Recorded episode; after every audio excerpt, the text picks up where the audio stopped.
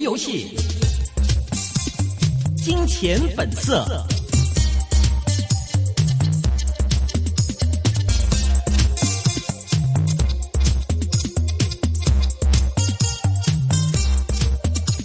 电话现场继续是接通了胜利证胜利证券的副总裁，也是基金经理杨俊文。艾芬，你好。你好，艾文，你经常有一个什么这个股票名单吗？推荐名单吗？为什么这个听众这样问你？有咩？咪喺電台講個名單啦。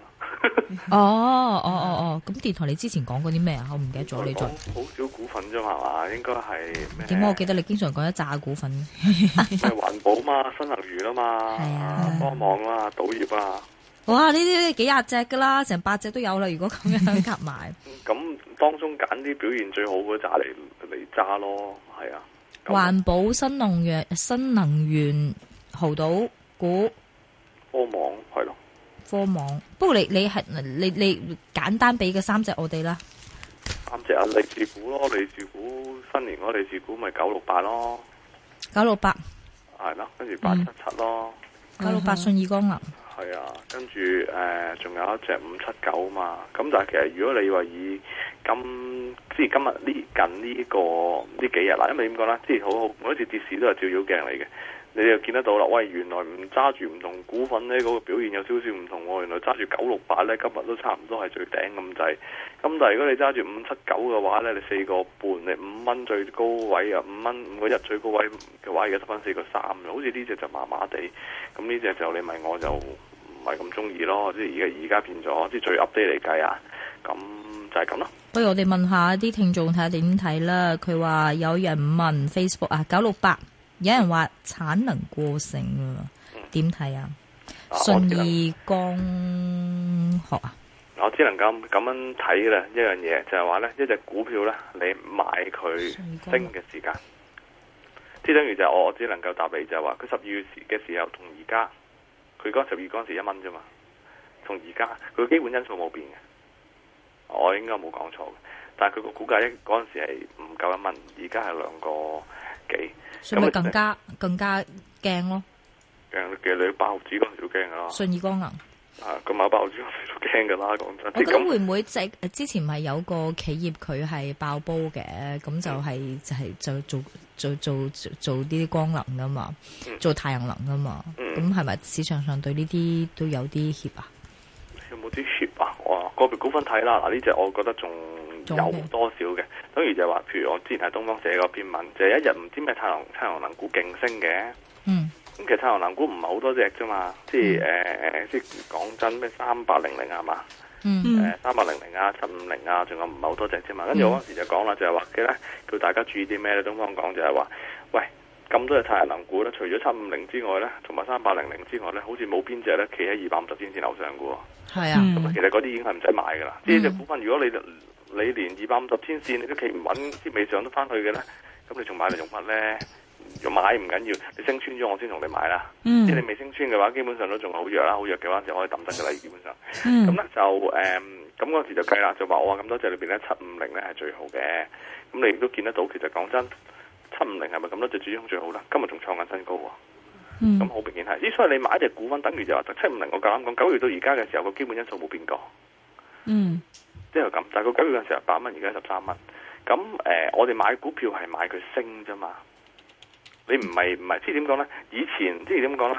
誒、我曾經係用嗰套方法嘅，就係咧誒誒，一隻股份覺得佢好睇好，佢揸翻佢幾年先。嗯但係而家唔係咁玩咯。嗯即係我曾經都掙扎咗，即係我曾曾經有一段時間係沉淪咗喺呢係呢樣嘢，即係好掙扎。喂即係沉淪咗喺度。喂，我揸住啲咁好嘅股票，係點解我揸咗咁耐都唔升嘅咧？即係我真係沉淪咗好耐，但後尾發覺就係話，喂，個市場變咗啦。嗯即係喂，Ivan，以前我嗰套咧，唔該行開啦。嗯行開嘅行開嘅話就知知係唔 work 啦，唔 work 嘅方法我理得你幾啱都好啦，嗯係會死人㗎。嗯死人嘅時候你就唔好上一啲會死人，即係可能啦咁講，遲啲又啱翻嗰度方法，但係好明顯而家唔啱住。咁總之而家講一個講晒，即係股份唔係升好耐嘅啫。嗯咁總之你仲要把握佢升嘅時候，你就買落買落去。咁同埋好多時嘅時間，你留意下，好升得好癲嘅股份，啲基本因素都係唔好嘅。嗯你有冇留意留意呢樣嘢啊？我已經研究過啦，我哋我哋嘅研究部，點解升得最多嘅股份，永遠都係差唔多係嗰個行業裏邊比較差嘅股份嘅咧？第一，你淨係望見個基本因素已經嚇死你㗎啦。喂嗯其他基本因素咁好，點解唔買係要買隻唔好嘅咧？咁咁個莊真係要做呢只啊嘛，做呢只就係佢基本上佢已經係根本上佢要做上去，佢佢根本唔需要太多理由嘅，佢想做就做噶啦，想做就做嘅時候，佢最緊要就咩？最緊要你唔敢買啊嘛，唔好咁多咁多無聊人叉隻腳埋嚟。總之我升到上頂嘅時候，譬如舉例咁咁咁計啦，誒、我由由八蚊升到十三蚊，或者升到十六蚊咁計咧，心唔明好冇？我十六蚊啊，突然間有一日跌由十六蚊跌到十十十五蚊啊，一日跌咗七個 percent，連續第二日再跌咗七個 percent，就即刻啦，啲啲啲誒十大跌幅啊，跟住又有有傳媒講啊我咩事咩事咩事咩事啊，或者甚至冇事啦。咁但係點講都唔緊要，總有班人諗住搏反彈噶嘛。嗯佢大把位沽啦，十六蚊跌到八蚊嘅有排跌，大把人誒、呃第一陣買咗嘅時候再玩再玩溝淡，嗰嗰度佢都唔知沽到幾多貨咯。明白，OK，佢就話升同埋同埋同埋誒誒誒誒個基本因素，即係當然啦誒誒而家我都知仲有一啲高手係去揀誒、呃一啲基本嘅用基本因素，即係譬如佢來去幾樣嘢嘅啫嘛，股息高、嗯價位低殘，即係嗰個、呃 discount，或者有啲 corporate action，即係咩收購合併啊，嘟嘟嘟嘟嘟嘟之類呢啲咁嘅嘢去賣。咁其實我同嗰扎人咧，似有好多都有啲出名，有啲唔出名啦嚇。嗯咁佢哋咧都誒、呃可能即係我都有睇佢哋嗰啲網誌啊成，咁我同佢私私底下有啲有啲係有聯絡嘅，咁啊都有真係跟蹤住佢哋嗰個、呃、持倉嘅，即係佢哋究竟，即係佢哋會公佈噶嘛，咁持倉嘅話，如果由由佢公佈嗰日到後尾個個表現係點咧？一個事實就係咩咧？誒、你計落你表面上睇落去，哇 O K 可能俾十隻你有有有啲真係爆升喎，有啲真係爆升喎，但係你計落條數咧，其實冇着數嘅。即係我已經研究嗰樣嘢，因為點講咧？你淨係而家你買股價低殘呢樣嘢，已經係一個好弊嘅事情啊！嗯，啊，頭先你不不如講翻幾隻股份啦好啊，九六八八七七同埋五七九啦，你介紹下呢幾隻股份有咩特別啊？冇乜特別啦，新年嗰陣時嘅利是股咯，咁好明顯啦，五七七咧，唔係五七九咧，就係呢個新能源嚟嘅。係咁啊，八七七咧就係誒嗰段時間啊啦。京京能清潔能源呢個，對我諗大家都熟悉噶啦，我係哋啦家專家有幾個係前排咧嗯，誒 O K 嘅呢隻嘢，即係前排真係真係有個 trend 炒呢個板塊嘅，咁但係好似暫時睇又，我暫時未能確定佢佢佢仲 O K，所以呢嗯隻呢隻我唔特別特別推介。咁九六八就唔使講啦，就即係做光能啦，啱唔啱先？嗯咁啊，同誒咁我自己覺得就係嗰陣時誒啱啱上市嗰陣時候，即係分拆出嚟嗰陣時候，信義幫拆出嚟嗰陣時就計過啦，八毫子係嘛，升到過六，就係咧過六就最少級比價嚟嘅。嗯咁過六打上嗰陣時我就話三蚊，因為點講咧？呢啲股份正常一定炒上去嘅，因為點講咧？分拆出嚟嘅嗰啲咧，正常誒、呃上完市之前，之前信義玻璃好勁噶嘛。嗯信義玻璃好好好勁嘅話，咁你諗下啦，突然間分拆咗出嚟，信義玻璃不停喺度跌，咁啲錢去咗邊啊？咪炒咗個信義光能咯。咁嗯炒到信力光能嘅話，而家咁細隻嘅話，大把有得炒。即係嗱，你諗下，其實我講講咁多嘢，我有冇講過基本因素冇？嗯即係但係呢、個呢、個事實喎。就算就算你話我俾嗰三隻例子股，由我推介嗰日到而家講緊升嘅倍數，講緊超過五成喎。嗯哼即係由我推介嗰日到而家最少五成。咁你你諗下啦，就係話誒誒，呃咁、但係其實頭先我講咁多，我有冇講我講緊基本因素冇啊？嗯即係但係你而家個市就係咁，你睇基本因素咧，即係好多時就反而害死你。嗯哼 OK 明白。有听众问了八七七啊，你之前推荐的，他说回落到这个位置的话是可以买吗？啊，其實咧以誒誒嗱，我其實呢幾日咧有密切留意八七七嘅，咁、嗯其實前琴日咧已經留意到佢有一個收貨跡象啦。咁點解咧就係、話哇，突然突然間炸落炸落去之後咧，佢又可以上翻嚟，即係或者唔係跌好多嘅收市價啦，即係二點四幾、二點五幾嗰啲，跟住咧又炸落嚟，跟住又上翻咗去。其實琴日前日都係有咁嘅現象，咁已經係一啲好明顯嘅收貨現象，所以你見到今日係升六個 percent 嘅。嗯咁升完六個 percent 之後咧，其實咧，誒、我對呢隻股咧係有有有，就喺呢一刻咧，我有少少疑問嘅，因為第一佢掃上去嘅時候，嗰、個力度似乎唔係好夠，即係以以以觀察誒、買賣盤嘅情況，誒、理想嘅話，當然希望佢再再再突破翻啦。誒、如果超短線佢唔理想嘅，應該都仲有一下可以升嘅，嗰一下應該去到二點六九至到二點七四嗰個水平。咁但係咧，如果嗰個位突破唔到咧，就會誒、呃真係炸炸落去㗎啦。咁咧，所以就誒、呃玩呢啲股份咧，真係要好有技巧，即係真係唔係你亂咁玩嘅。明白。还有听众问呢，七零零啊，他说因为以往七零零每次在这个业绩之后都会跌一段时间嘛，他想问这一次会不会也是同样的情况呢？嗱，其實咧，诶七零零咧就诶、我覺得就比較特別嘅。嗯咁佢同其他科網股你唔能夠撈埋一齊睇嘅，因為第一佢係一隻指數股嚟嘅，嗯咁第二就係佢而家對指數嘅影響好大嘅，嗯即係佢升幾個 percent 咧就可以，即係等於就係話今日誒、呃升咗五點八個 percent 啦，咁我嗯即管啊睇下佢誒對個大市。影響幾大先？大家俾少少時間我。咁呢就係、嗱，其實佢而家係一個指數股。咁呢，基本上呢，就係、我只能夠咁講，就係話除咗你要睇佢本身嗰、個啊啊業績好唔好之外呢，仲要睇埋佢對嗰個股誒、股數嗰個影響嘅。嗱，佢我已經 check 到啦，騰訊今日升咗三十一個半，升個百分率係五點八個 percent，誒令到恒指升咗幾多點呢？令到恒指升咗一百零九點二零四點。今日恒指就升咗一百零九點五點，基本上咁講啦。騰訊如果今日唔升嘅話，恒生指數係冇升跌㗎。嗯啊，咁所以你大家睇到嗰個影響有幾大啦。所以就係話我自己覺得咧，如果佢係想做翻個市去咧，我覺得我係裝嘅話咧，或者大戶啦，我就唔會做呢個九四一，同埋唔會做匯豐啦。明白啊我。直接做做做做做做騰訊仲搞，仲有人簡單問你，你仲有冇貨 QQ？ QQ 仲有冇貨呢啲唔答得嘅喎。 O K 啊，唔係喎，你要答過。如果你你你攞咗 license 嘅話，你我講個我股自票己永遠都冇貨㗎，哦，你啊佢基金嗰啲基係啊，金都要答嘅噃，係吧？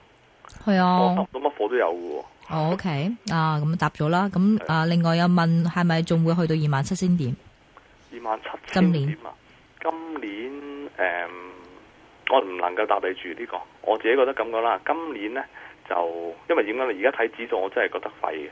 誒、買翻啲升嘅板塊啦。 O K，七五零十二個一，可否持有？佢買咗未啊？買咗咯，梗係七五零咪揸住咯。繼續揸住。佢幾多啊？十二個一啊？係啊，好啊好啊，賺好多錢啊！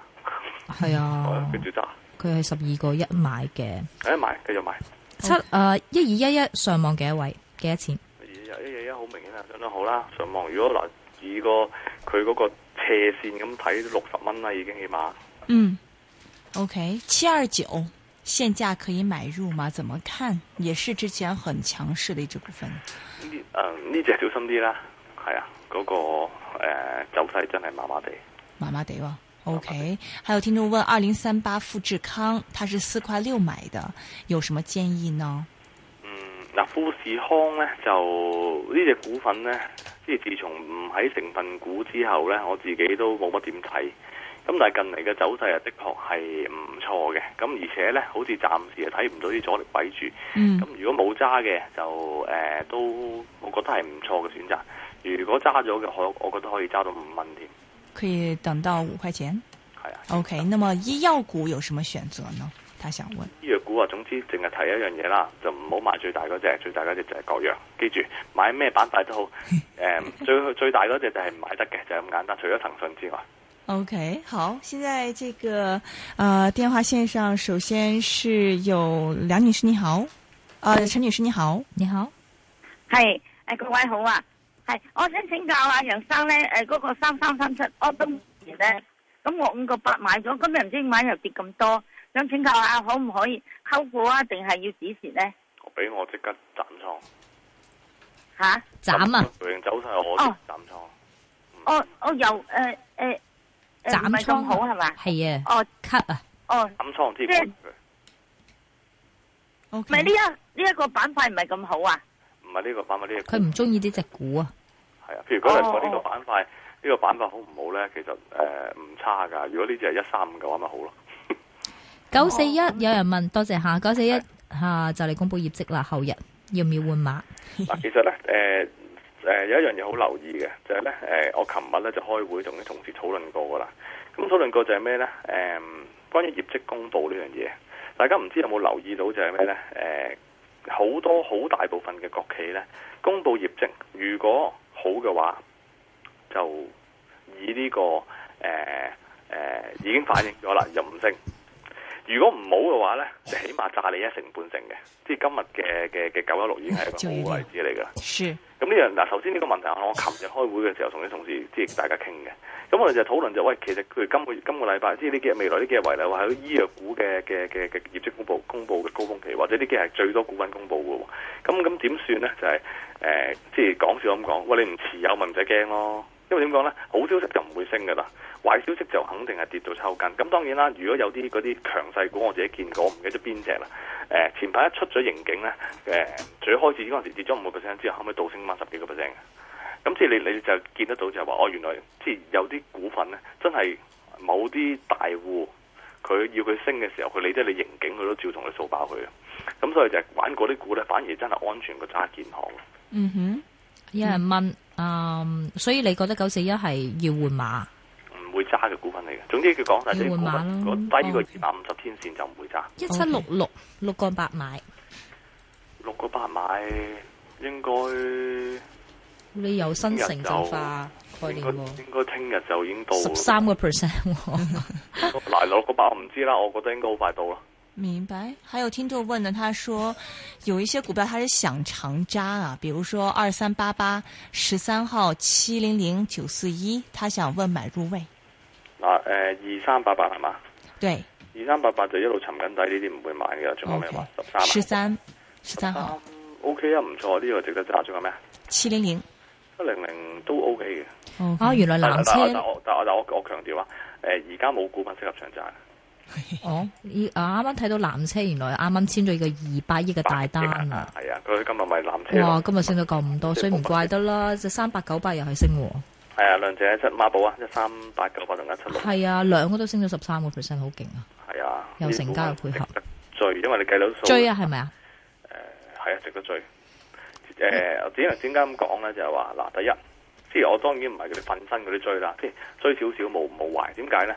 第一，佢多咗二百零幾億，佔佢嗰個年嗰、個、呃、revenue 廿幾個 percent。一間公司咧，佢譬如舉例啦，嗱，我用即係純粹 share 少少，即係點樣計數。你譬如舉例咧，你我今年做一百億生意，咁但係其實個 fixed cost 可能佔咗六十億嘅。嗯咁如果你俾我做多廿億生意，百二億啦，其實嗰百二億咧，嗰、個毛利係好高嘅，即係可能賺好多錢，因為呢間公司好多 fixed cost 噶嘛，即係你可能係要有廠房嘅租啊，要有整定啲人工啊，即係總之好多林林沈沈嘅狗屎垃圾費啦，即係嗰度佔咗好多錢嘅。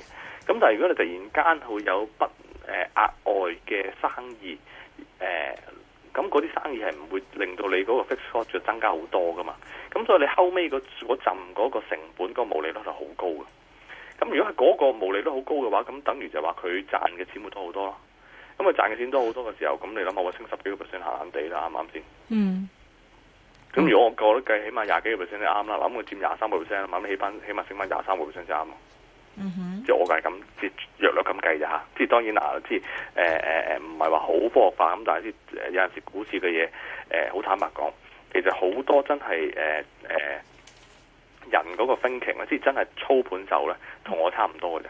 嗯即係誒諗嘢其實係用一啲比較簡單嘅方式，唔會計得好準確。因為點講咧？你計得好準確嘅時候，你係唔識去玩股票嘅。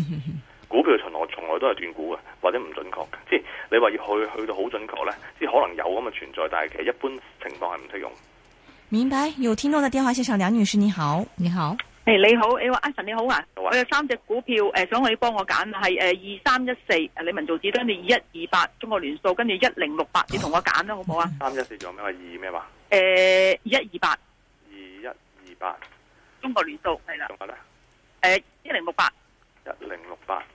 誒，好坦白講，三隻都唔會考慮，哦因為三隻咁係你沉底股嘅，即係冇意思嘅買呢啲股份。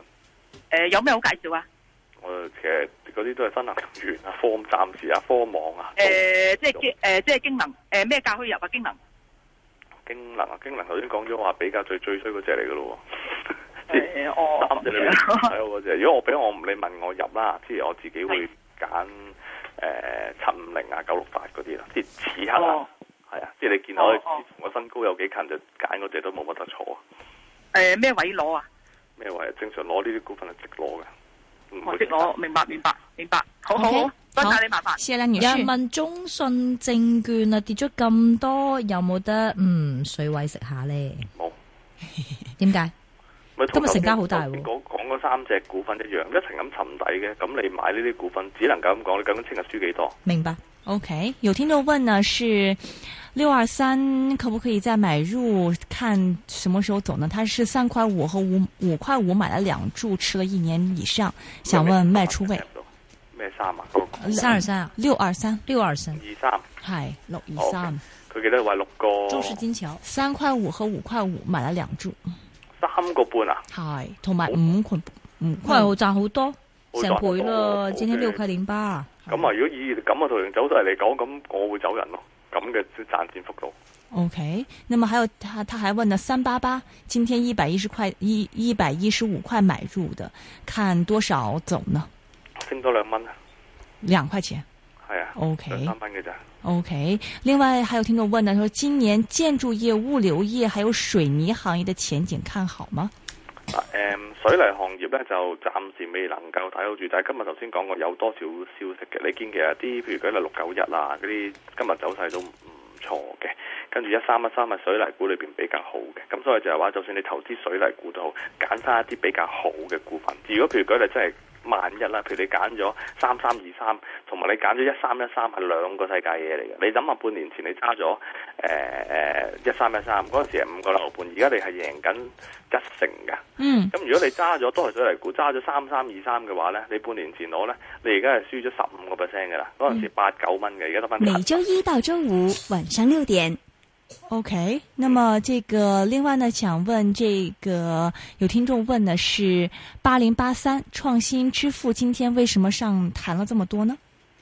呢啲股真係日日都唔同嘅喎，即係琴前幾日就因為可能話唔知邊個唔俾佢同誒誒，唔好似唔俾佢誒付付費咁樣，跟住跌炸咗落嚟，今日唔知誒升咁多，呢啲難以解釋啊，八字頭嗰啲。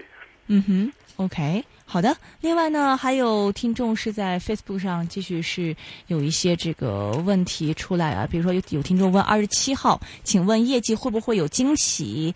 上望多少呢？还有十五秒钟，嗯嗱，賭股咧，你唔好期望佢有啲咩驚喜俾你噶啦，嗯穩定增長肯定有。嗯咁所以呢兩年，即係呢仲有呢一年多咧，應該都唔會差到去邊。嗯咁但係你話會唔會即飛咧？唔會。 ，OK，好的，非常感谢艾粉，拜拜。好，拜拜。